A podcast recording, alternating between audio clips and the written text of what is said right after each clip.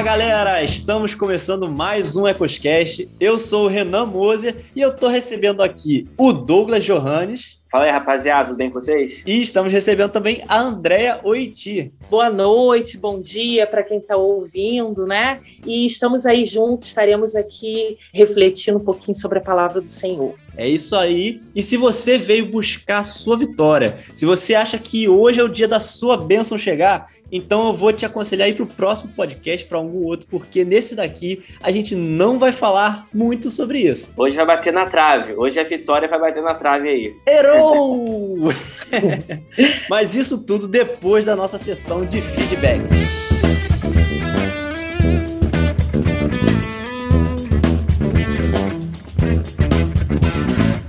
Isso aí, pessoal. Estamos aí no feedback do episódio 21, Geração Mimimi. E Lurian tá aqui comigo, como sempre. Estamos aí, meu amigo. Mais um dia. É um prazer estar aqui.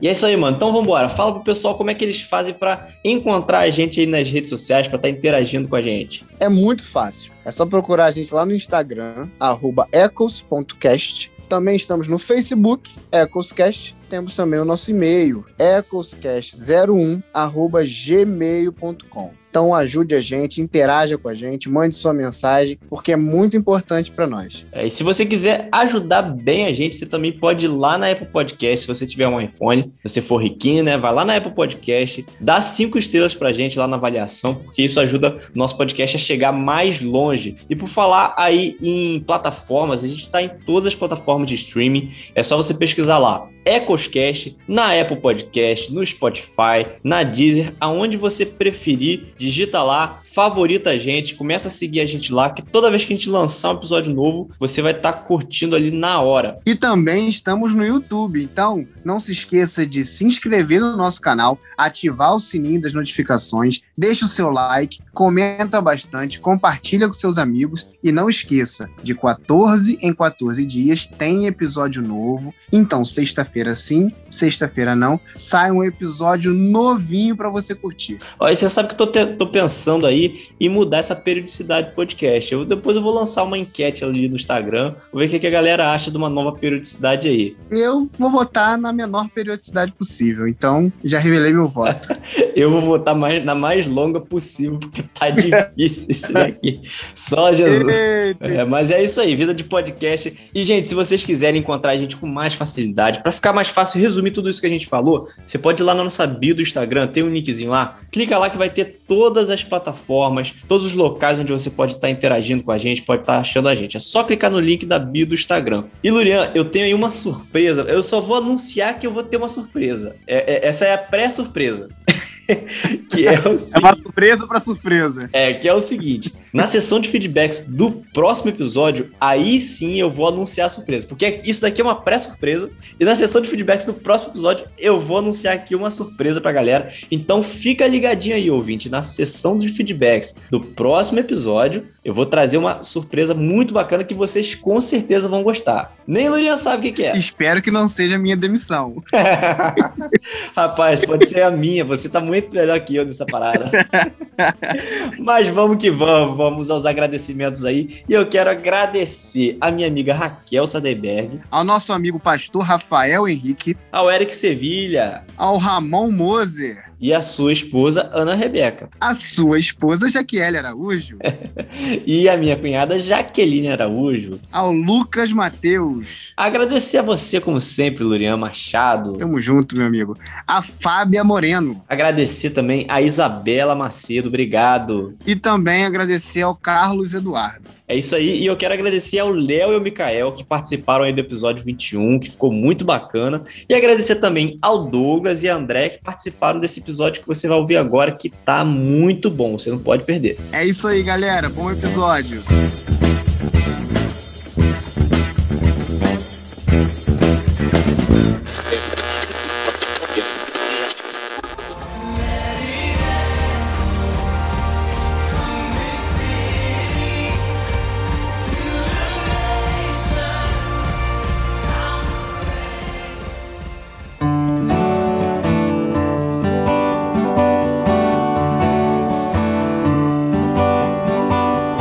Então a gente vai começar nosso papo de hoje é desconstruindo algumas ideias aí que a gente tem e vem tendo acerca de Deus, acerca do Evangelho, a gente vem adquirindo aí com o tempo, algumas pregações que a gente tem ouvido.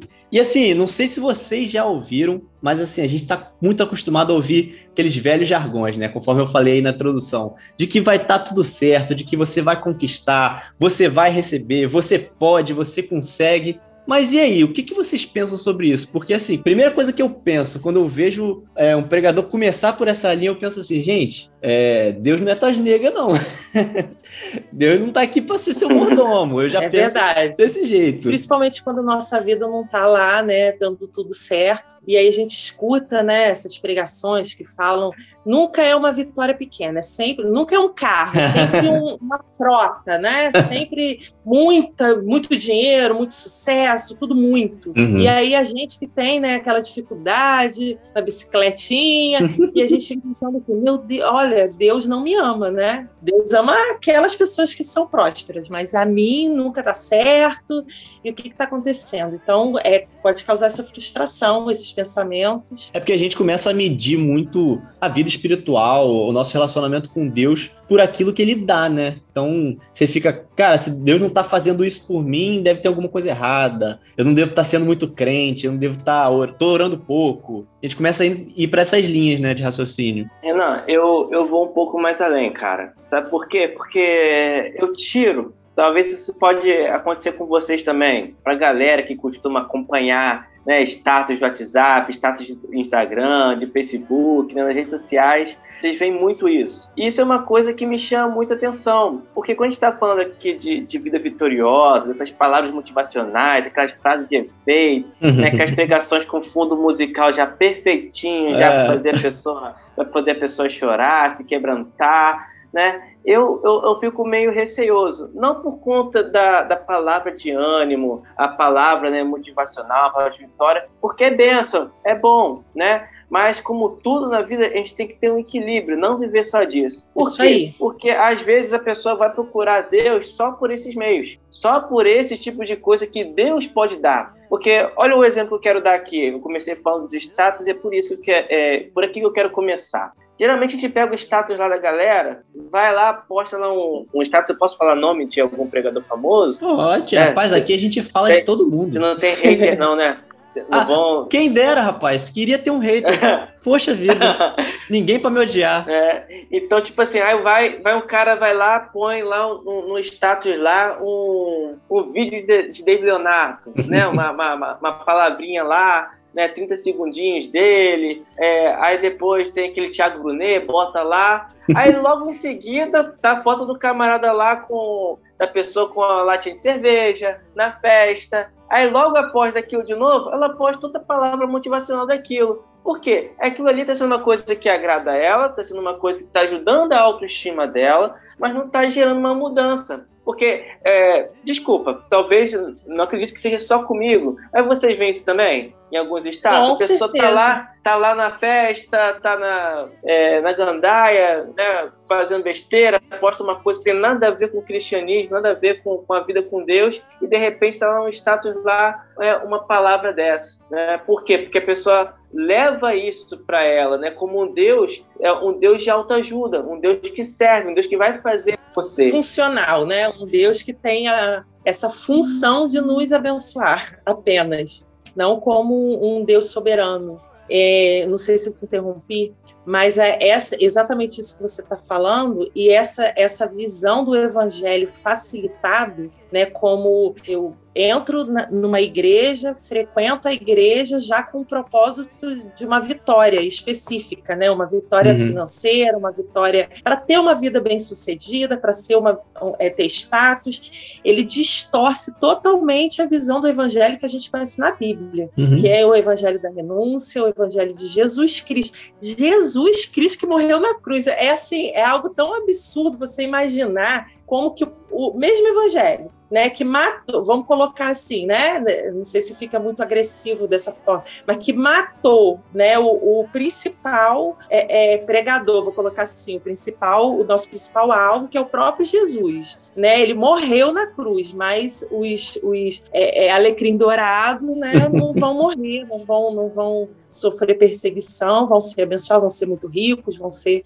Então, distorcem de fato a mensagem da cruz, que é arrependimento, que é renúncia, abrir mão né, daquilo que, que é palpável em prol de uma vida eterna. Então, distorce totalmente. É porque, tipo assim, o, o, pregador que utiliza disso, né, ou a igreja, alguém que utiliza disso, ele não joga limpo com a pessoa que está ouvindo muitas vezes, uhum. entendeu? Porque Jesus, na palavra dele, manda Pedro largar o barco dele e manda caminhar com ele, né? Fala para o jovem, não, vende tudo que você tem e me segue. Ah, é, eu queria enterrar um familiar. Não, deixa os mortos enterrar os seus mortos. Né? Então Jesus ele dá uma palavra clara, né? Tipo assim, que a vida com ele tem coisas que tem que deixar para trás. Então tem coisas assim que não vai agradar a pessoa. Então a pessoa quando chega e se depara com isso, vindo de quê? De um alimento, né? De que Deus vai fazer, que Deus te ama, claro que Deus ama, né? Mas não esse amor cor-de-rosa que, que, que é pintado. Né? Uhum. Né? Que às vezes o amor, é o amor dele, de pai, vezes, é amor de pai. É, isso daí. Que ensina, Aí, então, tipo, que assim, corrige. Isso. Aí, tipo assim, a pessoa entra, é, entra por isso,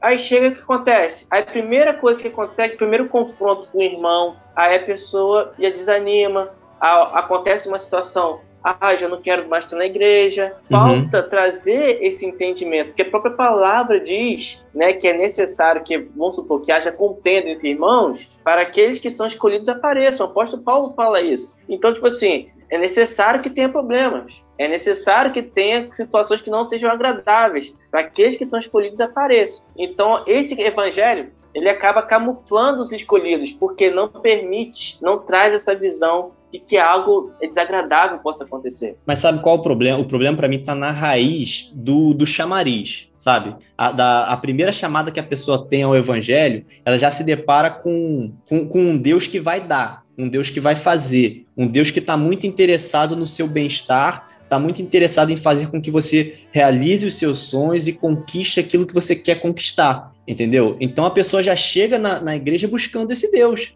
E, cara, é uma visão totalmente, assim, distorcida, porque a gente crê que Deus ele é o provedor e o abençoador de é ele que nos dá aquilo que a gente precisa? Sim. Só que assim, não é esse, a gente não crê que esse é o foco principal dele. A gente não crê que esse é o propósito de Deus. Tá? Deus ele não está aqui para ele, ele, não está aqui para realizar os teus sonhos. Ele está preocupado em realizar os sonhos dele. E aonde que a gente se encaixa nesses planos e nesses sonhos de Deus? É isso que a gente tem que entender. A gente já chega na igreja com uma visão imatura de que Deus vai fazer por nós, quando na verdade nós é que temos que buscar estar na vontade dele e buscar estar cumprindo o propósito dele. E Renan, quando você fala algo assim que Deus ele busca né, a realização dos sonhos dele através de nós, até porque nós não sabemos sonhar né? Porque ele é pai, ele quer o melhor para mim, né? Muitas vezes a gente quer algo que vai me fazer mal. Eu me lembro quando eu era, é, é, quando meu filho nasceu, ele pequenininho e eu ficava assim de madrugada olhando ele dormindo e tal. E aí eu me lembro de uma noite que eu passei a noite inteira vigiando ele. E aí ele de vez em quando pegava e ele mesmo se sufocava e eu tinha que ficar tirando, porque ele queria é, botar alguma coisa no rosto, assim, e eu tirava, porque ele mesmo se sufocava. É Deus assim com a gente o tempo todo. Uhum. E a uhum. gente quer algo que nos faz mal o tempo todo, porque a gente vê aquilo que está na nossa frente. Deus, ele vê lá na frente. Ele sabe que é melhor para mim. Ele sabe que às vezes tirar algo de mim vai me fortalecer e vai me fazer chegar naquilo que depois eu vou entender. Então, muitas vezes, essa questão do sonho de Deus é porque ele sabe que nós não sabemos sonhar, nós não sabemos pedir, e aí, como um pai, ele, ele quer o melhor para gente. É, só para trazer um versículo aqui que parece que a galera coach não conhece, né? Ou fugiu da Bíblia deles. Eles conhecem, é mas tá eles só primeiro... tiram um trecho. É, é isso aí. Tá, tá, tá, lá em 1 Coríntios, capítulo 15, 19, que diz assim: Se esperamos em Cristo só nesta vida, somos mais miseráveis de todos os homens. Meu que Deus. O que é isso? Porque essa palavra, Esse a mensagem é deles, um tapa na cara. é verdade, mas tipo assim, parece que eles não entendem, porque a mensagem deles é tudo voltada para Cristo dentro da nosso mundinho de hoje, nossa realidade. Não tem salvação. Não tem o, a, a tribulação para salvação, não tem a volta de Jesus, não tem algo voltado para a eternidade. Uhum. Entende? Só que tá tudo, é tudo, tipo assim, voltado para o mundinho terreno. Então, olha o que a palavra do Senhor diz, que o apóstolo Paulo diz. Se, se só esperamos de Cristo nessa vida, nós somos mais miseráveis que todos os homens. Então, ficar dependendo, vivendo atrás de campanha de prosperidade, ficar vivendo atrás de teologia coaching, palavra que vai trazer ânimo para nossa vida, que vai massagear o nosso ego, mas daqui a 15 minutos nós vamos voltar para uma vida de pecado. É coisa que é só para essa vida. E isso vai nos tornar miserável. Isso. E uma coisa que é interessante a gente falar sobre essa questão da teoria da prosperidade, eu vi um videozinho muito interessante de, eu acho que é Ismael Sobrinho, anotei aqui, que eu não vou pegar a ideia que, que não é minha, né? e aí ele, ele é psiquiatra, ele fala da psiquiatria e a fé. Eu achei muito interessante ele falando da questão da teoria, da teologia da prosperidade, que ela causa essa, essa teologia um ambiente de, de sucesso na igreja, uma atmosfera de sucesso, é, é, e eleva o crente, que é aquele pecador, arrependido, miserável, a um super crente. E aí, a, quando aquela pessoa né, que vai para a igreja em busca desse sucesso que, que ele vê, né, que vai ganhar dinheiro, vai, e aí ele não consegue aquilo causa depressão. É quando você não consegue essa prosperidade vista, porque a prosperidade não é uma questão só financeira. Eu penso que eu sou próspera, porque eu trabalho naquilo que eu, que eu amo. Enfim, prosperidade é muito mais amplo, mas as pessoas pregam prosperidade como se fosse algo financeiro apenas. E aí, dentro da própria igreja, essa pessoa que não conseguiu atingir esse grande sucesso, ela é mal vista, ela é pecadora, tem alguma coisa errada com essa com irmãozinha, porque não sai do lugar. E aí causa feridas. E as pessoas saem das igrejas porque se sentem menosprezadas por Deus. E aí, a mesma situação com relação ao supercrédito crente, aquela pessoa que às vezes erra, essa atmosfera de grandes crentes, de prosperidade, inibe né, a pessoa que está arrependida e que quer, de repente, confessar pecado, que quer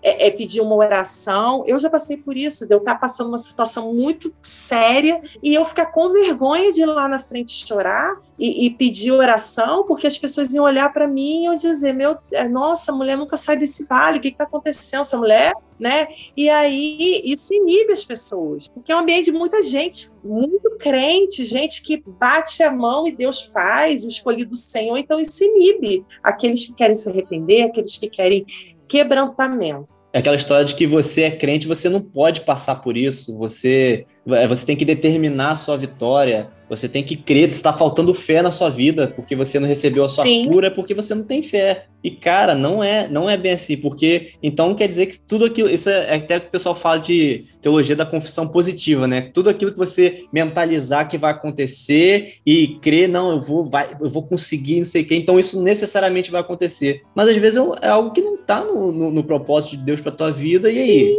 Então, a gente tá, a gente agora é agora a gente é que tá fazendo Deus fazer as coisas pela gente, sabe? Não, eu vou eu vou mentalizar aqui, eu vou acreditar que isso vai acontecer e tal. Eu acho que o pessoal inverte um pouco a questão da fé, sabe? De que ah, pela fé você vai alcançar, não é bem assim.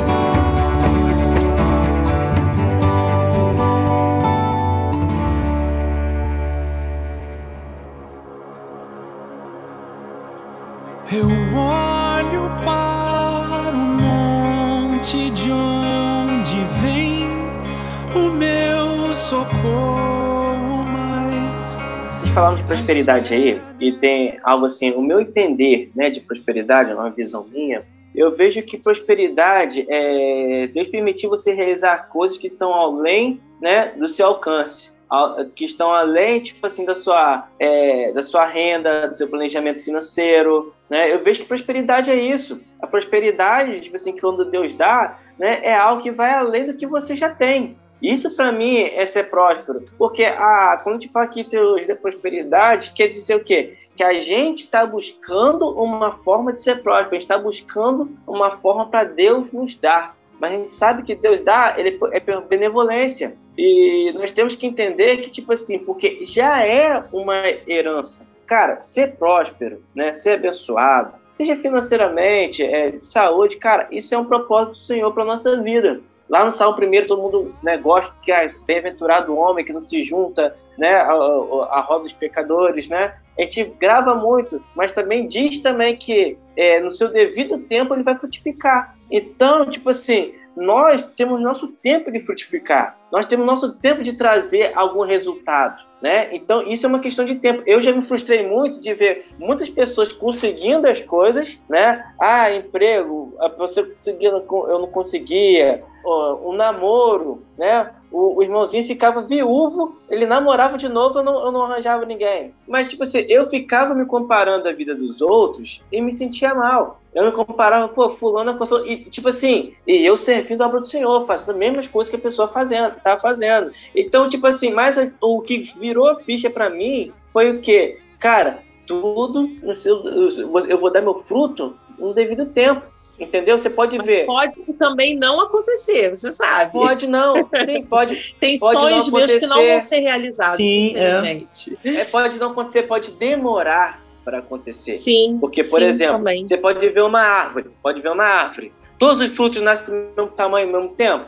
Não é, não, não, acontece assim. Um cresce depois vem um pequenininho ali. Então a gente tem que entender isso, que tudo no seu devido tempo. A gente não pode atropelar né? Então a gente tem que ter, tipo assim, cara, eu sei, né? Eu posso ser abençoado, é, é a vontade de Deus que eu seja abençoado, talvez não da forma que eu penso. Eu não acredito que Deus assim deixe de me abençoar. Talvez eu deixe de receber da forma que eu penso. Isso. Mas isso tudo eu acho que é uma questão de o que, que a gente encara como ser bênção do Senhor. O que, que é a bênção do Senhor, né? Porque como, como você, vocês têm falado, a bênção não necessariamente é aquilo da forma que eu espero, da forma como eu acredito que vai ser, sabe? Ser a abençoado não necessariamente está ligado a riquezas. Sim. Não necessariamente está ligado à realização própria, sabe? A gente tem que entender um pouco é, o que é ser abençoado. E dentro de, um, de, uma coisa que a, que a Andrea falou, a gente tem que entender que as coisas podem dar errado. Sim. E o fato de dar errado não significa que eu não sou abençoado, que eu não estou sendo abençoado, de que Deus não está olhando para mim porque alguma coisa deu errado. Sabe? Às vezes eu tenho um plano na minha cabeça, eu quero que as coisas aconteçam de um jeito,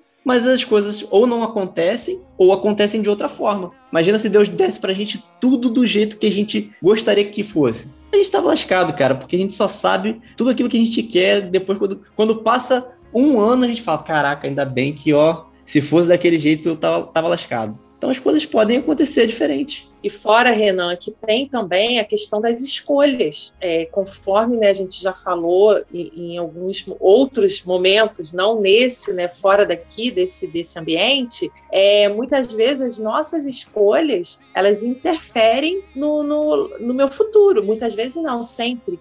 Então, é, eu não tenho como. Existe a rua da feira, né? Eu preciso chegar na feira e eu tenho que passar pela rua da feira. Se eu quero chegar na feira, eu tenho que passar pela rua da feira. Então, não posso querer chegar na feira indo pela rua do outra rua que não vai dar na feira. Então, uhum. talvez eu tenha é, parecido assim, é, é repetitiva provavelmente você vai cortar isso, tudo bem? Ou não. Assim, mas, assim, existe um caminho a percorrer para eu chegar naquele lugar, né? Eu passei por certas situações que eu orei muito e mesmo assim eu decidi errado. Sabe por quê? Porque eu pensava que quando eu orasse, Deus ia descer isso na minha é, assim que eu me converti.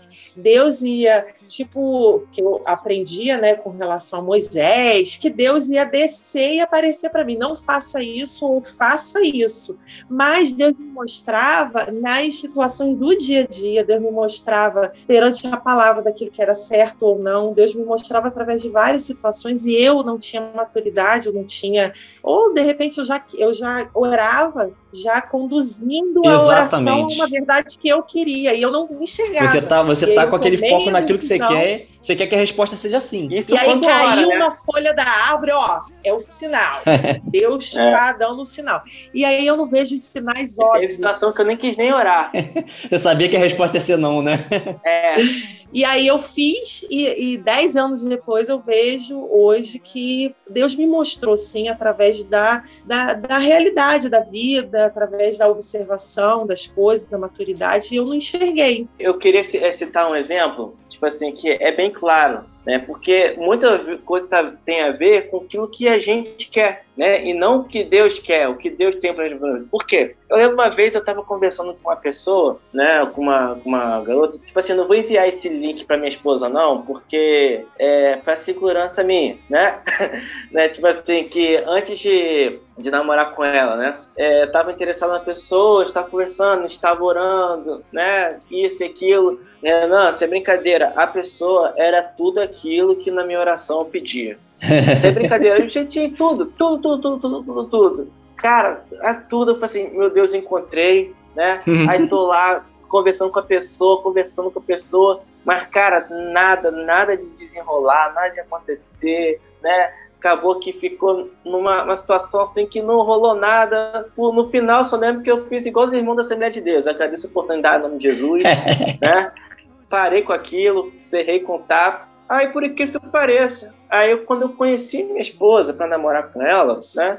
A minha esposa ela não tinha o um perfil, né? Daquilo que eu orava aquilo que eu achava que seria para mim. Ó, Mas capricha nas tempo... próximas palavras porque ela vai ouvir, hein? Uhum. Vai, não vai lá, ela. fica esperto. Ela não tinha, ela não, é tipo assim, o que era meu objeto de oração, que eu desejava na pessoa, não tinha.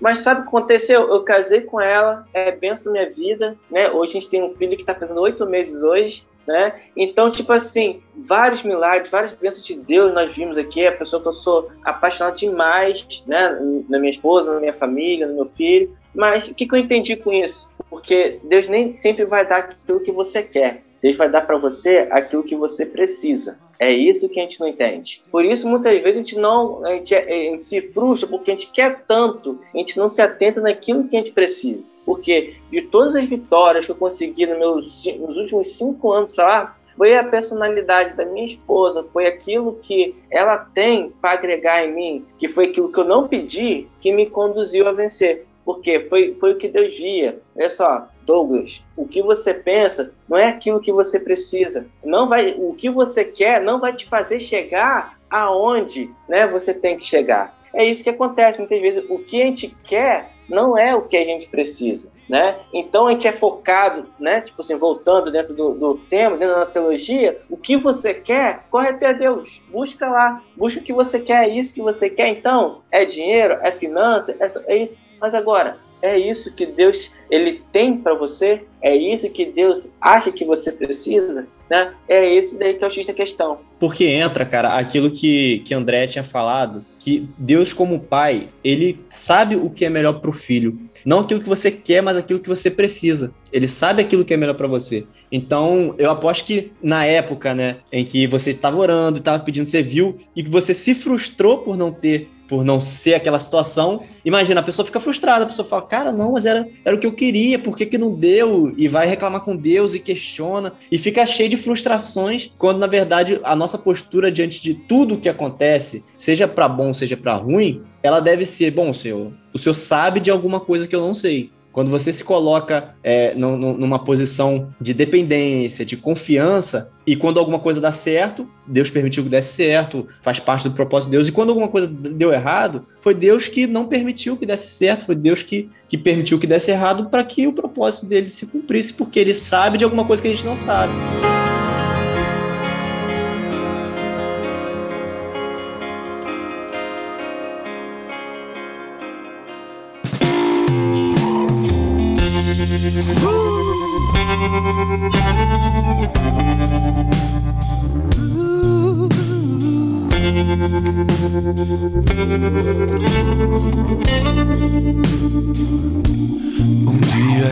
E assim, essa questão do não de Deus também nos leva, vem confrontar aquilo que a gente estava falando acerca da, da teologia positiva, né? Confissão positiva, confissão positiva. Porque se eu não confio na soberania de Deus e de que Ele sabe que é melhor para mim, eu fico insistindo naquela situação que Ele já disse não várias vezes. Então eu, eu acredito num Deus passivo, né? Que Ele só está esperando eu fazer algo para Ele reagir. E aí tira totalmente a, a, o Deus do Evangelho, o Deus uhum. da Bíblia. E aí, se fosse assim, eu não sei, eu não estaria nem mais viva. Com certeza, se fosse assim, eu não estaria mais viva. Eu me lembro que quando eu era, quando eu não tinha me convertido ainda, já conhecia, né, assim, de ouvir falar o, o evangelho e eu me lembro em muitas, muitas situações, né? Eu tinha o temor de Deus, é, mas ao mesmo tempo eu bebia, né? Eu saía e tal. E às vezes, por exemplo, alguém que eu gostava,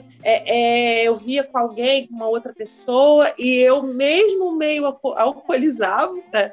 eu chegava em casa e orava. Eu, hoje eu fico pensando assim, meu Deus, como eu era hipócrita e como que é, e Deus ouvia e, e, muitas vezes eu chorava na presença de Deus e aí no outro dia eu já estava fazendo é, besteira de novo então assim é, é, até o momento que eu de fato conhecia Deus e o que que me levou para a igreja foi a dor né? Uhum. Né? E por quê? Porque eu achei que na igreja tudo ia dar certo. Voltando lá atrás. É uma, é uma cilada, Bino. Deus é, mas essa é uma cilada boa. Essa é uma cilada boa, porque ali eu me interessei pela palavra de Deus. Uhum. Foi a diferença. E nova convertida, eu me interessei tanto pela palavra de Deus que comecei a ler, ler e, e, fazer resumo da Bíblia e querer interpretar e perguntava tudo a todo mundo. Aí que foi a diferença, porque é a palavra de Deus que vai nos conduzindo à verdade bíblica. Porque não adianta dizer, ah, uns vão pela dor, outros vão pelo amor. Ninguém vai por amor porque nós somos seres muito é, é, egoístas, egocêntricos. Egoísta, a gente, é egocêntrico, a gente a gente ama querendo algo em troca sempre. Uhum. E ali, através do quebrantamento, através do Espírito Santo de Deus, da graça, é, é não é aquela graça que nos faz pecar, pecar, pe... não, ao contrário, é a graça que nos salva e a graça que nos convence de, do pecado e nos é, é, capacita para dizer não ao pecado. Então, através dessa graça, através do conhecimento de Deus, através da palavra de Deus, é que eu fui entendendo quem era Deus. E mesmo assim ainda não entendo, porque eu estou todo dia aprendendo. Porque quando eu passo por uma luta muito séria, claro que eu quero que Deus me socorra na hora. Mas quando diz não, hoje a gente chora um dia inteiro, mas depois a gente levanta e fala, Senhor, tu sabes, porque eu, eu levei muito não, acho que todo mundo aqui. Então, eu, eu acredito que o não de Deus, muitas vezes, Deus até gostaria de nos dar aquela benção, mas talvez o sim vai nos desviar da palavra do Senhor, ou desviar outra pessoa. É, é, eu penso que quando Deus nos abençoa, não é, a gente não pode entender como algo individual, a bênção Nunca, jamais. sempre foca no coletivo, principalmente com relação às promessas. Para que, que Deus quis transformar José em governador? Para abençoar José, para exaltar José? Não, porque havia um propósito para abençoar todo um povo. Abraão, mesma coisa, né? Não é, é, é você será bênção através das nações. Não, ao contrário, as nações serão bênção através de, de ti. Então, assim, ele vai ser bênção para as nações. Então, às vezes, a gente quer inverter. A gente quer ser abençoado. Eu estou na igreja, vou servir a Deus, eu vou ganhar muito dinheiro pregando a palavra e eu vou subir na vida e Deus vai me exaltar. Os exaltados serão humilhados. Quer dizer, ao contrário. Os humilhados serão exaltados. Porque o propósito de Deus é esse, é me exaltar. E isso é inversão do, totalmente do, do evangelho da cruz e da renúncia. Cara, mas aí, aí entra uma situação que, que é o seguinte: qual é o propósito de Deus? Porque Deus, eu entendo que Deus ele tem um propósito em tudo, tudo que ele faz. É, diferente da gente que às vezes faz as coisas, nem pensa para fazer. Deus, ele tem um pro, é, Deus tem um propósito para tudo. Ele tem um propósito tanto para dor quanto para bênção, sabe? Então, quando ele faz algo por nós, né? Quando ele nos dá uma bênção, uma conquista, qualquer coisa que ele nos dê, aquilo nunca é um fim em si mesmo. O, o alvo nunca é a gente especificamente. Por quê? Porque Deus ele é, é tudo pelo reino. Então, se ele te deu alguma coisa, pensa, cara, como que Deus quer que eu use isso pelo reino? em favor do reino, em favor dos outros. Porque assim, se eu tiver com o meu pensamento em, cara, eu quero uma casa, uma, uma casa muito boa, eu quero ter vários carros, um emprego que me dê um salário mega. E sabe, eu quero poder comprar aquilo que eu quiser comprar, eu quero poder viajar para onde eu quiser viajar. E se meu pensamento for apenas esse, Cara, Deus ele tá realmente interessado. E eu vi o Juliano Som falar isso uma vez. Sabe que Deus ele tá tão interessado assim em me encher de tanto dinheiro, de tanta grana, para eu comprar mais um carro, para eu comprar mais uma casa, para eu comprar mais um celular de última geração. Será que é só esse o propósito de Deus? Em me dar alguma quantia, em me dar alguma situação melhor, alguma condição melhor financeira? Eu não consigo acreditar nisso, sabe? Eu acredito que tudo aquilo que ele dá pra gente, existe um propósito e o propósito é pelo reino. É para eu colocar à disposição do reino. E, e, não só isso, não só as vitórias, mas derrotas também. Sim. Por exemplo, que nem é, a vida de José, por exemplo. Se não fosse a dor, se não fosse a, traição dos irmãos, né, a mulher de Potifar, o assediando, mentindo sobre ele, o copeiro esquecendo dele na, na prisão, né? Se não fosse tudo aquilo, tudo de errado acontecendo, ele não chegaria onde está. Às vezes a gente passa às vezes por uma sessão de paulada na vida pô, tá tudo dando errado. Toda vez, caraca, não, encaixa, isso não acerta. Cara, espera, ainda tem mais alguns capítulos da sua vida para ser escrito, que lá na frente vai mostrar o, o, valor de cada coisa que aconteceu. Só que, cara, aí o interessante, o interesse dessa questão de José, principalmente, é que a finalidade era colocar José como o, o, segundo no Egito. A finalidade de Deus era essa, era honrar José. Não era. E o pessoal que o pessoal ainda consegue pegar uma das, uma das coisas mais lindas da Bíblia e transformar nisso numa teologia da prosperidade, tipo assim, Deus vai te honrar. Sim. Sabe, a intenção de Deus era honrar José. Não era. É a questão da, da história de José que mais me impressiona, e eu me lembro a primeira vez que eu, é, eu dei uma palavra na igreja foi sobre a história de José e eu usei isso. Depois eu analisando a, o que eu falei, eu mesmo eh, discordo do que eu falei lá atrás.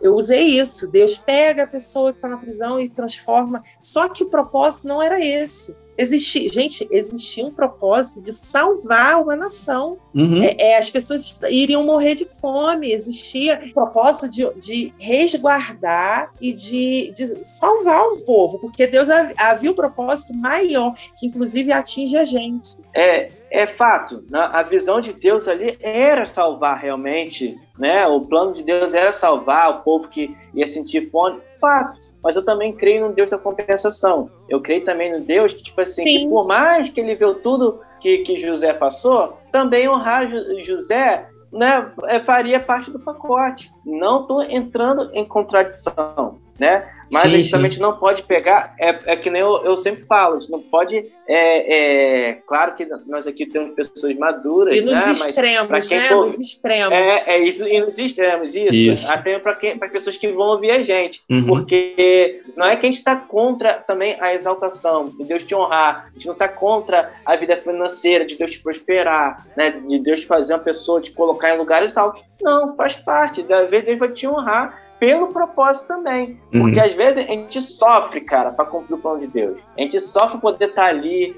Eu sei disso porque já assumi trabalhos na igreja, acredito que Renan também, André deve ter assumido trabalhos na igreja que era doloroso, a é, perseguição e tal, mas no momento daquilo, Deus também abençoava. Claro que isso nunca será o norteador das nossas vidas, mas a gente tem que entender né, que tem Deus que é abençoador, mas nunca, nunca a bênção deles vão ser o norteador da nossa vida. Nunca vai ser por Sim. isso que nós vamos fazer. E, e, assim, até porque se Deus não abençoar, a gente não consegue fazer.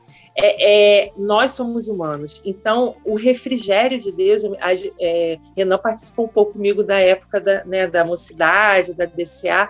Então, assim, tinha momentos que Deus precisava, não é que Deus precisava, eu precisava uhum. receber esse refrigério, porque eu sou humana. Então são questões assim, a gente precisa desse refrigério às vezes, mas é o que nos move, mas é algo assim, de acordo com a nossa necessidade, não com a nossa vontade. É conforme Douglas falou, não é isso que nos norteia, né?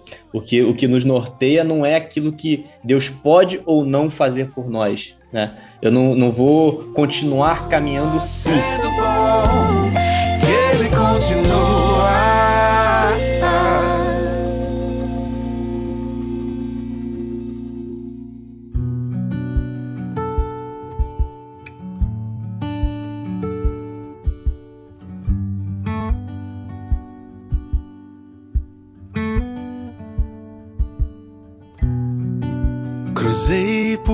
E, é, e é incrível porque, assim, em muitos momentos, né, que a gente está nessa situação de dor, porque Deus ele usa é, tanto da dor quanto da bênção para cumprir os propósitos dele, e muitas das vezes até mesmo das promessas, né? Porque Deus ele faz é, as promessas, e aí muitas vezes, é, não que a gente se mova pela promessa, mas como o André falou, às vezes é um refrigério para a gente, né? Mas assim, tem gente que usa da promessa e para ficar de boa e, ah, não preciso fazer mais nada porque já está prometido, né? Muitas vezes a gente, principalmente quando era nova convertida, eu me lembro que eu ouvia muito uma, algumas frases nas, nas pregações e, e, eu ia lá na palavra, né?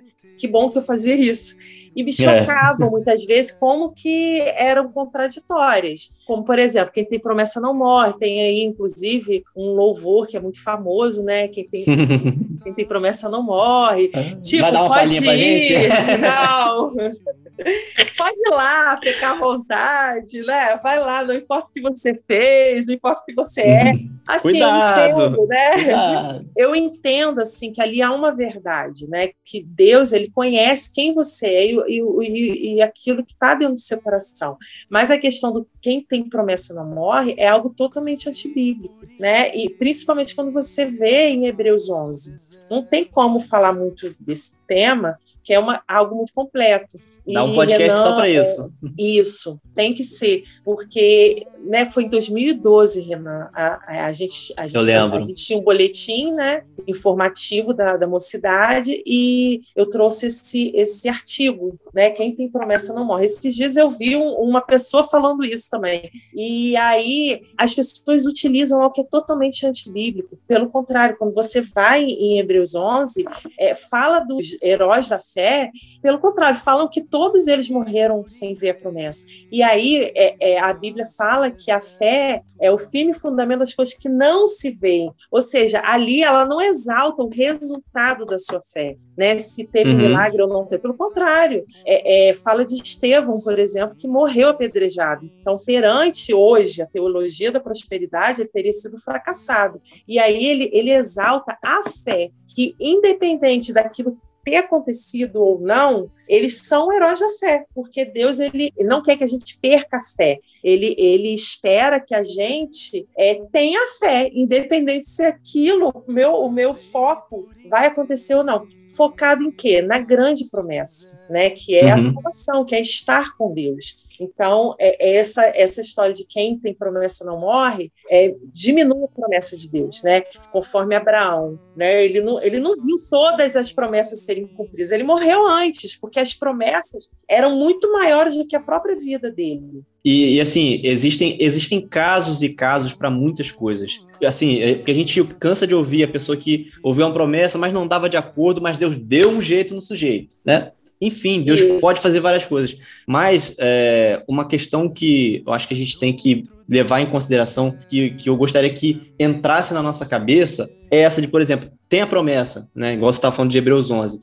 Mas o que, o, que, o que te move é aquela promessa, porque, igual em Hebreus 11, que fala que eles morreram sem alcançar, sem, sem ver né, aquilo que tinha sido prometido. Mas, na verdade, eles não estavam se movendo pela promessa, sim pelo propósito, sabe? Em cumprir o propósito de Deus. Esse, esse que tem que ser o nosso alvo. Então, independente, ah, Deus fez uma promessa, mas eu quero estar no propósito. A promessa se concretizar ou não, isso é com Deus. O que me importa. E assim, é, é, eles morreram sem ver a promessa, uhum. porque é, fala que a fé é o firme fundamento das coisas que não se veem. Mas não quer dizer que a promessa não tenha sido cumprida. Sim, Até se moveram pela fé. É, se moveram pela fé que eles não viram e lá na frente eles não viram. Sim. A, a promessa se cumpriu, mas a promessa ela foi cumprida, porque ali em Hebreus 11 ele fala também da promessa de Jesus. Eles não viram a, a, a, a principal promessa que havia. Eles morreram sem ver a promessa, sem ver a graça, né, através de Jesus.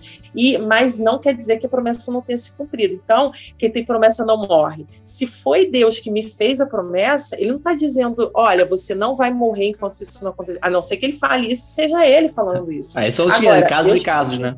É, é, é individual, né? Agora, se Deus fala, salvarei seu filho, eu posso morrer, eu vou morrer né? E depois Deus salvar meu filho. Então, Sim. por quê? Porque a promessa ela é muito maior do que a pessoa que está recebendo a promessa. Sempre, uhum. sempre. É, vai muito também, tipo assim, do, do que é a promessa. Claro que Deus, tem promessa que Deus vai te dar, né? Que você precisa estar tá vivo para acontecer. Não, não, não é, é, por isso que tem casos e casos. Tem é. casos e casos. Mas, tipo assim, o que eu quero dizer é, tipo assim, dizer, porque, por exemplo, às vezes a promessa ali não tinha a ver com você. Você tá uhum. entendendo? Isso, não tinha, também, tinha a ver com também. você. O, o que está falando aqui, né? Por exemplo, com Abraão, mas não era a respeito dele, era a respeito de uma nação. Ele ia ser o pai, ele ia ser o, o, o, o, tipo assim, o, a, ia começar por ele, não ele. Cara, já pensou se Abraão se acha a última bolachinha do pacote e fala: é. Caraca, eu vou ser o cara, hein? Eu sou eterno, é, nunca vou morrer. É falta, tipo assim, é, tipo assim, é, é, é, é a interpretação, tipo assim, é o sentido, tem coisas, né?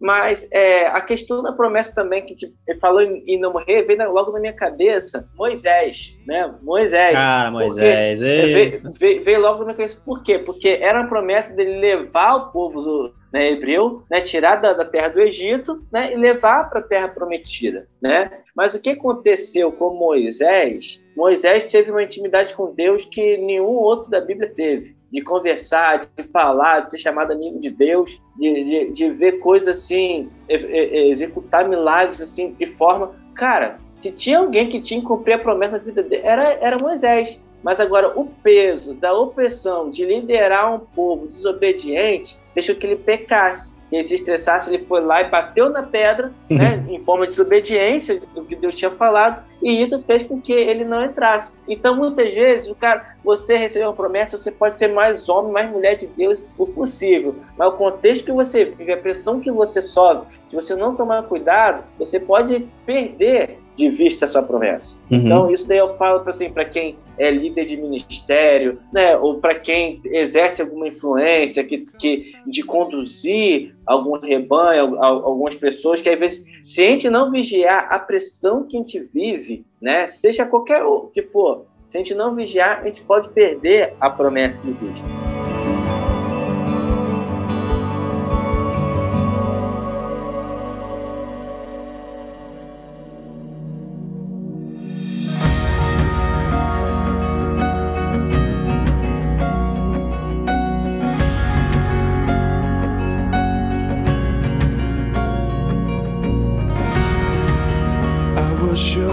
Assim, eu acho que se tem alguma coisa que tem que nortear toda a nossa vida, toda a nossa caminhada, sabe? a nossa noção de, de, de, evangelho, de relacionamento com Deus, tudo, é, é a gente entender que a gente estava falando de promessas, né? E no final das contas, existe uma promessa que está acima de todas as outras. É a promessa de que tem algo além disso aqui que a gente está vivendo. Então, eu, eu acho que quando a gente vive dessa forma, entendendo eternidade, pensando eternidade, pensando que não é só essa terra aqui, tudo muda, tudo muda de figura, porque a, a, forma como a gente encara as próprias promessas, né? A forma como a gente encara as bênçãos, a forma como a gente encara as lutas, tudo muda de figura. É, eu acho que é um, eu, a gente precisa pensar um pouco mais por esse ângulo, né? De enxergar, cara, tem uma promessa maior sabe? É, eu gosto de uma frase de, de uma música do Diante do Trono, eles falam assim: é, e se eu não ver a minha vitória aqui, eu creio que o que me espera lá é a coroa de glória. E aí eles vão dissertando sobre um monte de coisa, né? Mas assim, a fé maior, o que eles creem mais, o que a gente crê mais é que eu posso não ver a vitória aqui, mas tem algo que está me prometido, é uma vitória maior do que todas essas e que essa, essa promessa é infalível. Cara, é, eu acho que esse tinha que ser né, é, a pauta de todo, todo cristão, nossa eternidade. Às vezes a gente gasta tempo demais pensando de como vai ser nossos 50 anos, 40 anos daqui para frente, até quando vamos viver, a gente não sabe. A gente pode morrer, né? Se Jesus pode voltar antes dos nossos planos se concretizarem, né? Mas é, tinha que ser em pauta nossa vida, cara, a nossa eternidade. Mas hoje a gente vê que os cristãos de hoje fica tudo muito preso à realidade de hoje. Né? Hoje, se você fizer uma caixinha de, de perguntas no meio do, de um jovem de qualquer igreja, vão, vão querer perguntar sobre namoro, sobre tatuagem, sobre música secular, sobre tudo aquilo que é dessa vida. Então, eu acho que já está chegando o tempo de parar de, de pensar no, no, em nós mesmos, no nosso próprio umbigo, daquilo que a gente pensa, que a gente quer, da nossa realidade, né? daquilo que vai ser a nossa vida. Né? A gente tem que começar a pensar o que vai ser da nossa eternidade, porque o que está fazendo a gente ofuscar o nosso pensamento da, da eternidade são as coisas desse mundo. Né? A gente tem se embaraçado com as coisas desse mundo sobre ficar pensando, ah, casamento, né, dinheiro, né? Tipo, cara, tudo isso pô, é top, né? É bom, né? Claro que você não vai viver um alienado, vou, vou, vou, vou viver igual um hippie aí, esperar a volta de Jesus, não é isso. Né? É, mas é, é aquilo, cara, que o seu, o, aquilo que for te guiar, aquilo que for te nortear, cara, seja a sua eternidade, seja a vida com Deus. Nós temos que deixar um pouco é, é, é nosso presente e focar mais no nosso futuro. Então, e puxando pelo que Douglas falou, que é muito importante, essa, essa necessidade de ver o resultado das coisas com muita, muita rapidez, né? No mundo que a gente vive hoje, de internet, é tudo muito rápido. E aí a gente volta na questão do imediatismo, né? Isso vai gerando essa pregação distorcida da palavra de Deus, né? As pessoas querem resultado logo e muitas vezes elas esquecem, né, do grande propósito propósito do reino de Deus, que é a questão da eternidade, porque elas não estão preocupadas com daqui a 20, 30 anos ou depois que eu morrer, elas estão preocupadas com hoje, né? E, e dentro da igreja você vê que essa, essa, esse pensamento ele contamina de uma forma muito perigosa e, é, e, a gente vê esse perigo quando a gente pega é, e vê mensagens que transformam até é, é, mesmo a questão do céu, da eternidade, né, é como algo básico e material. Então, uhum. pega situações que Paulo, por exemplo, fala de situações espirituais e transforma em vitórias é, é, financeiras, vitórias. É, é, eu falei com o Renan né, que um texto que muito me chama atenção com relação a esse tema é Romanos 8, porque Romanos 8 todo Romanos, na verdade, é, ele fala de questões espirituais, de reino de Deus. E aí, é, os pregadores de hoje em dia pegam, por exemplo, expressões que estão em Romanos 8, como nenhuma condenação há, ou né, que está no, no, versículo. Tudo coopera para o bem.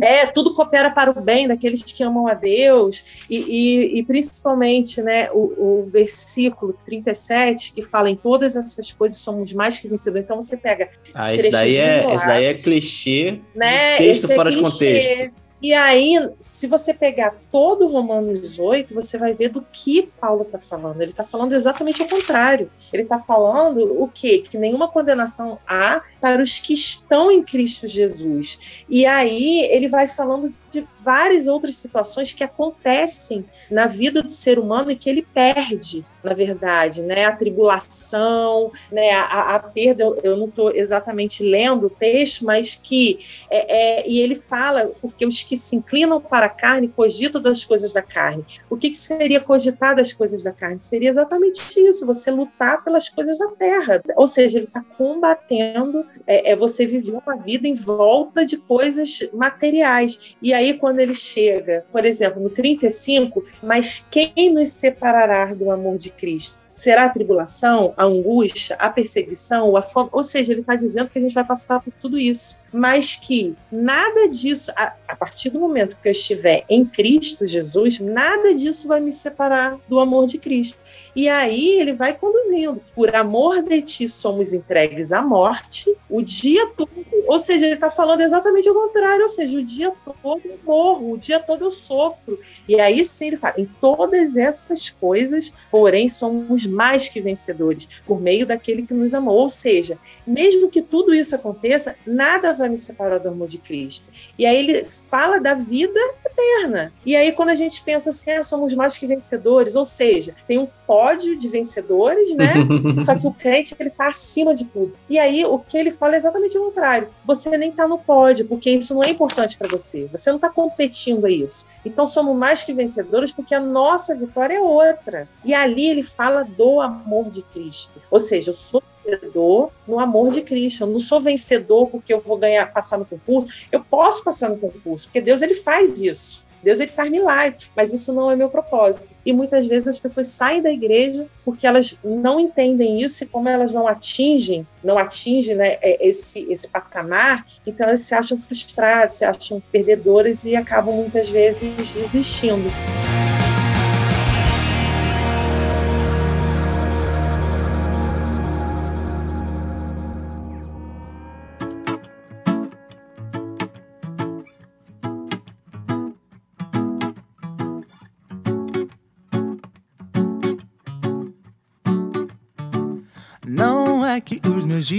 Quem tá, quem tá aqui com a gente até agora, deu para perceber que assim, a gente não está falando que Deus não possa abençoar, que Deus não faz determinadas coisas, mas a nossa intenção é tirar um pouco o foco disso, de que Deus faz, né? E fazer ele a gente entender que, ainda que ele não faça, ainda que venha tudo isso que estava falando ali, que Paulo estava falando, né? De, de tribulação, de angústia, de perseguição, fome, ainda assim, em Cristo nós somos mais que vencedores. Não é porque ele vai fazer, nosso foco não está nisso quando a gente tem essa noção e quando a gente pensa, igual a gente está falando de eternidade, quando a gente pensa que cara, somos mais do que vencedores, porque a gente tem uma eternidade com Cristo prometida para nós. Isso daí, quando a gente pensa nisso, nossa. É muito ah, mais do que vencer. Isso é né? é muito mais, muito do, que mais vencer. do que vencer. É, na Terra. Você quer, é, você quer botar isso, nivelar com qualquer outra coisa que a Terra possa nos dar, essa vida terrena possa nos dar, não tem nem comparação. Isso é ser mais do que vencedor. Mas, e, e assim, e esse tipo de pensamento, esse tipo de mentalidade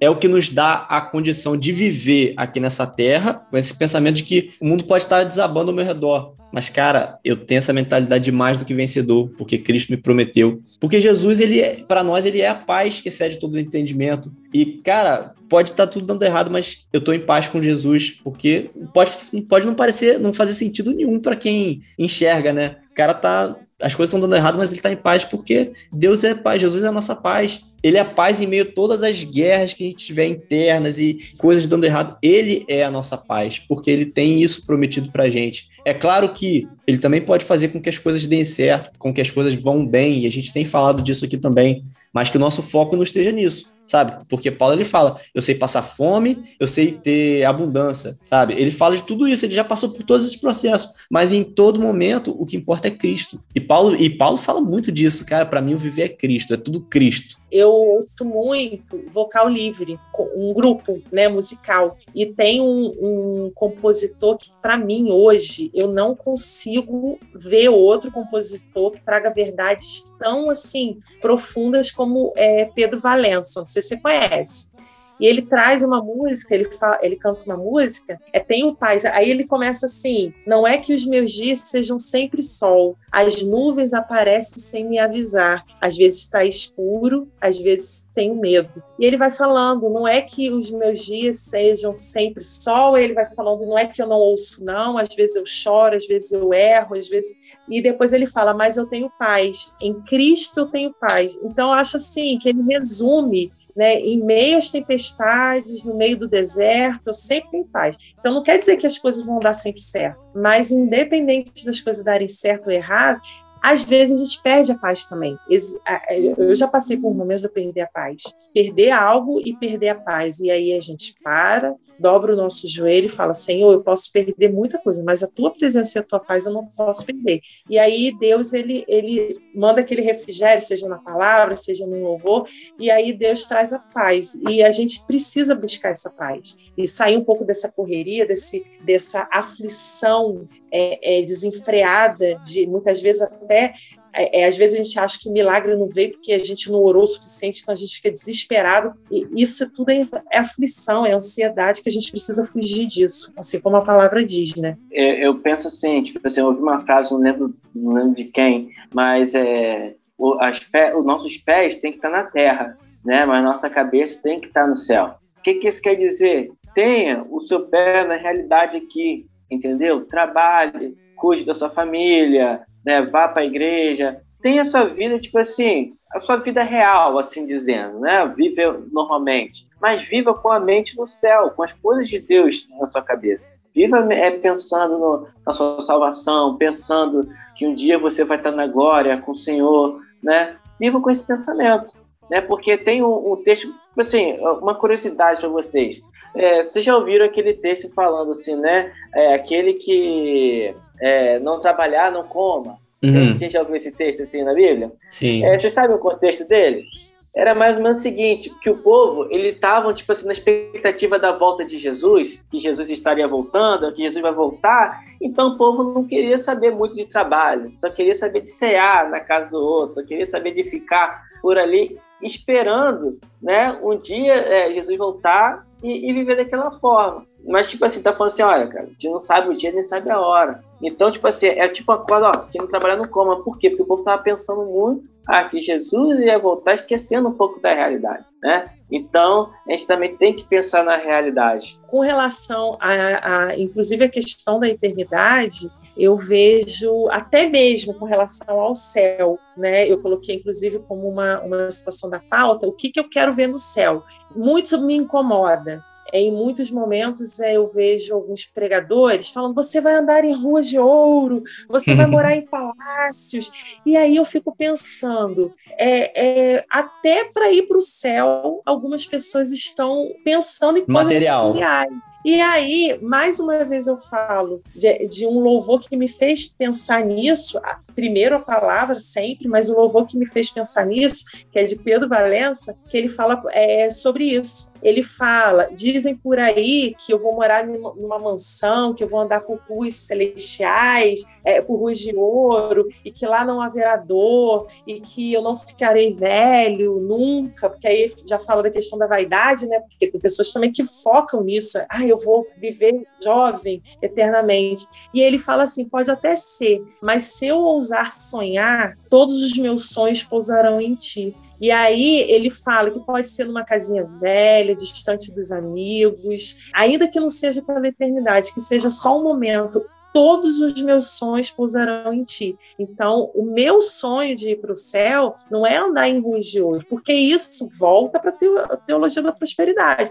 Por que, que eu quero ir para o céu? Porque eu quero andar em ruas de ouro? Não, eu quero ver Cristo, eu quero abraçar Jesus. E eu achei muito interessante essa, esse pensamento que, de fato, é, é sempre me incomodou na igreja. É a questão da, da motivação, né? A gente pensar se é a presença de Deus ou se, se Deus fala assim, eu vou te dar tudo isso que eu vou, eu vou te dar, vai ser rua, lá não vai ter dor, não vai ter choro, você vai viver para sempre e tudo mais, rua de ouro, mas eu não vou estar tá lá. E aí, a gente ainda assim ia querer o céu? Pois é. Fica a dúvida.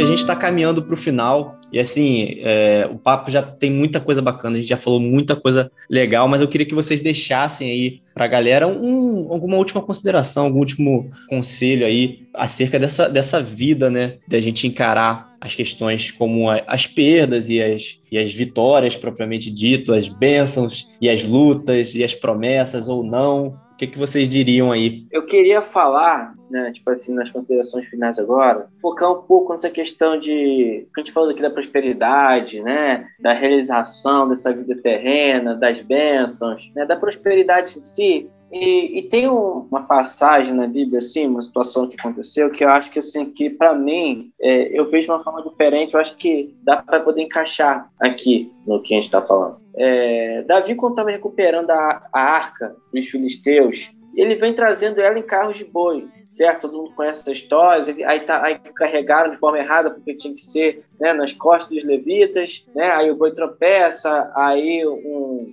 um homem lá encosta a mão na arca e é fulminado, né? Só que no fim da história, a arca ela vai parar na casa de Obed-edom. E lá há prosperidade na casa de Obed-edom, né? depois que a arca foi para lá. E o que eu quero dizer com isso, cara? Que às vezes a gente fica correndo tanto atrás de prosperidade, às vezes é correndo atrás de bênção, correndo tanto atrás dessas coisas, mas se tem algo que traz prosperidade realmente, cara, é dar habitat para a presença de Deus. Casa, é, a Bíblia não fala nada de Obed-edom.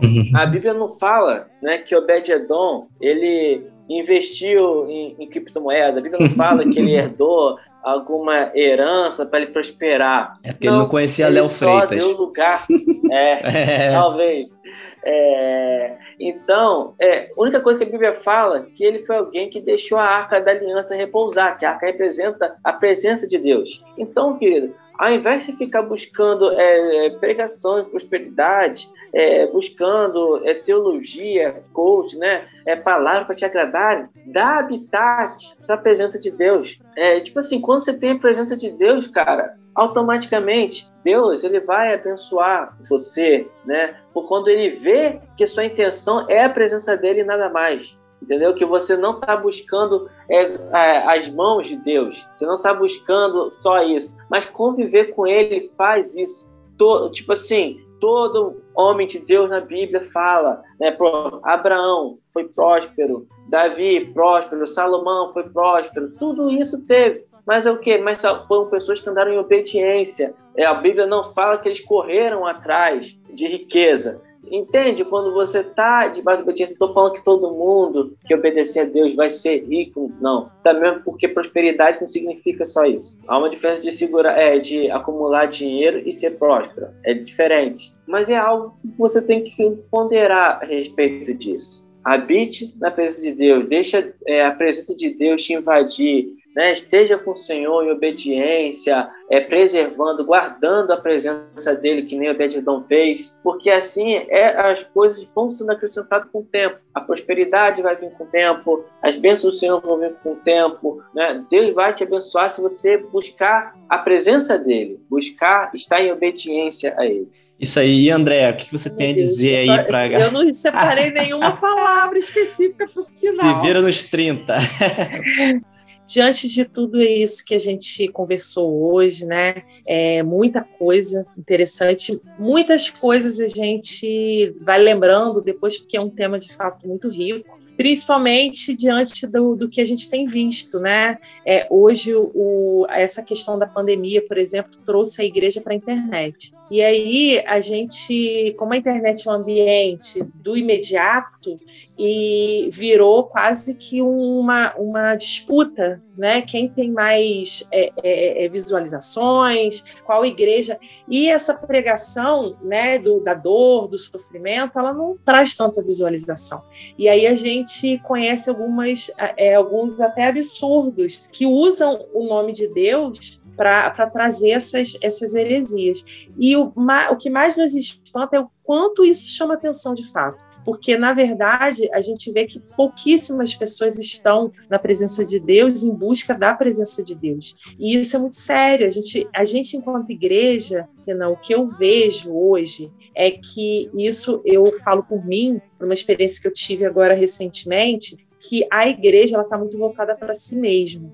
A, aquela igreja que é, é, vivia por um propósito, a função da igreja está sendo distorcida. E isso eu ouvi do pastor Rafael, que agora é meu pastor, né? E essa toda essa questão de que a igreja ela tem que ser rica, todas as ações que a igreja, instituição, ela tem feito é para se proteger enquanto igreja e não para resgatar muitas vezes o pecador. E isso, na minha opinião, é minha opinião, é um reflexo também dessa teologia, porque isso reflete o quê? Eu, enquanto Andréia, vivo a minha vida o tempo todo em busca dos meus objetivos. E é, eu troquei de igreja, né, porque eu me casei e a pessoa é, é o meu marido ele é da igreja batista e eu vim para a igreja batista e aí eu, eu sempre fui muito envolvida na obra de Deus, sempre é, é, participei de liderança de jovens, sempre é, é, isso me fazia bem, me cansava, mas me fazia bem espiritualmente. E como eu mudei, eu fiquei assim no estágio de banco e me acomodei por praticamente um ano e o tempo todo em busca dos meus objetivos, porque eu preciso disso, eu preciso consertar minha vida nisso.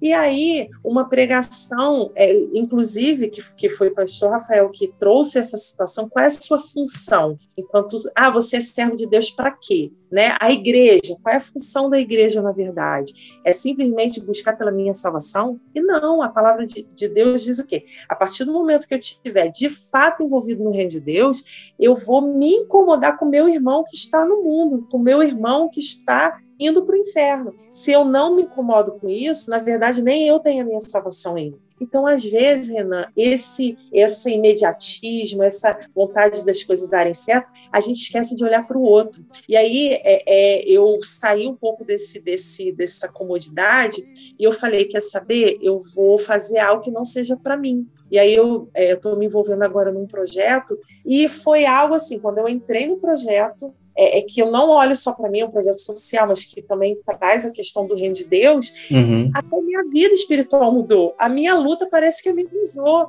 Então, assim, é, é uma luta constante contra você mesmo. A questão da teologia da prosperidade, a gente tem que entender que não está só na igreja que prega a teologia da prosperidade. Ela está nas músicas, ela está na minha vida, às vezes está numa frase que eu mesmo falo. Uhum. Então a gente tem que se conviver todo o tempo e saber qual é o meu propósito de vida? Será eu estou aqui com você, né, falando sobre esse tema, mas será que de fato a minha vida, eu olho um pouquinho para o reino, porque olhar para o reino é olhar para o outro. Então, assim, é, não sei se eu falei muito, com certeza, mas assim, tentando fechar, eu penso que na vida espiritual e combater a teologia da prosperidade é olhar para a Bíblia e olhar para o outro. Uhum. A partir do momento que olhar para o outro com amor, é, é, eu vou estar mais próximo da verdade de Deus. Não se culpe também por você querer coisas para você, mas é um exercício. Todos os dias a gente vai orando, a gente vai conquistando, a gente vai melhorando, e através da graça de Deus a gente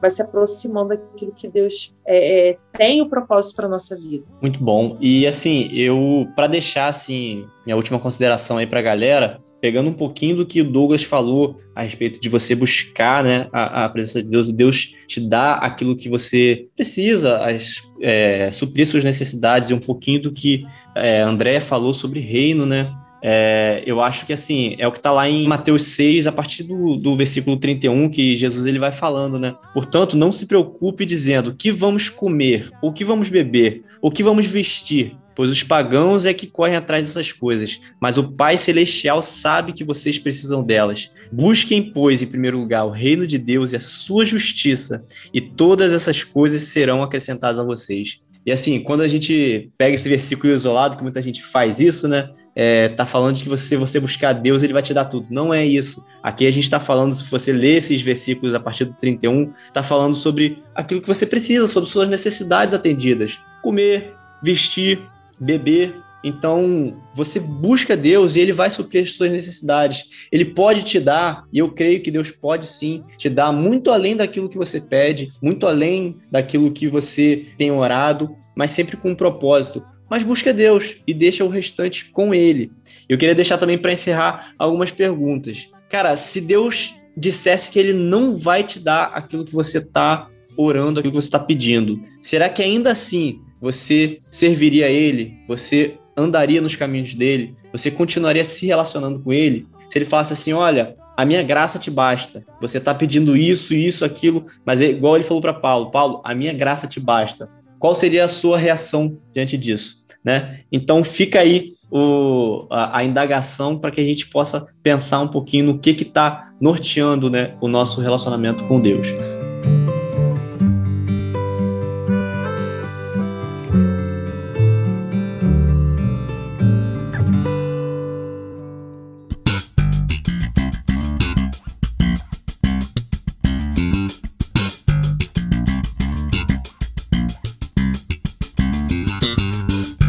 É isso aí, gente. A gente chegou ao final de mais um episódio e eu quero agradecer muito, muito a presença da Andréia. Obrigado, André, pela tua participação aí. Eu que agradeço. Um momento muito edificante. A gente sempre aprende muito com pessoas né, que buscam a Deus, que estão baseadas na palavra. Eu que agradeço por essa oportunidade aí. Aprendi muito com vocês. Isso aí. E o Douglas também, cara, brigadão por ter topado aí fazer esse, essa gravação com a gente, topado essa pauta aí, mano. Cara, eu que agradeço agradeço, né? Eu me sinto né, privilegiado de estar participando desse trabalho com vocês, tá? É, tipo assim, é um tema tão bom, tão interessante, né? Que quem dera todo mundo começasse a, a ponderar tudo que ouve, tudo aquilo que se alimenta, né? Que nem o que são essas palavras. Cara, demais. Eu estou muito, é, muito feliz por ter participado disso daqui e que espero que isso daqui alcance vidas, né? E que traga edificação para elas. Amém, cara. Gente, obrigado de coração. Vocês abrilhantaram esse episódio. E quem sempre abrilhanta os nossos episódios é você, ouvinte, porque sem você, nada disso aqui ia estar tá acontecendo. Então, que vocês ouçam, vocês compartilhem, vocês mandem esse episódio para todo mundo que vocês conhecem. Vamos fazer essa mensagem ecoar aí para cada vez mais pessoas. E a gente se vê daqui a 14 dias. Valeu! Tchau! Valeu, galera! Não, ninguém vê.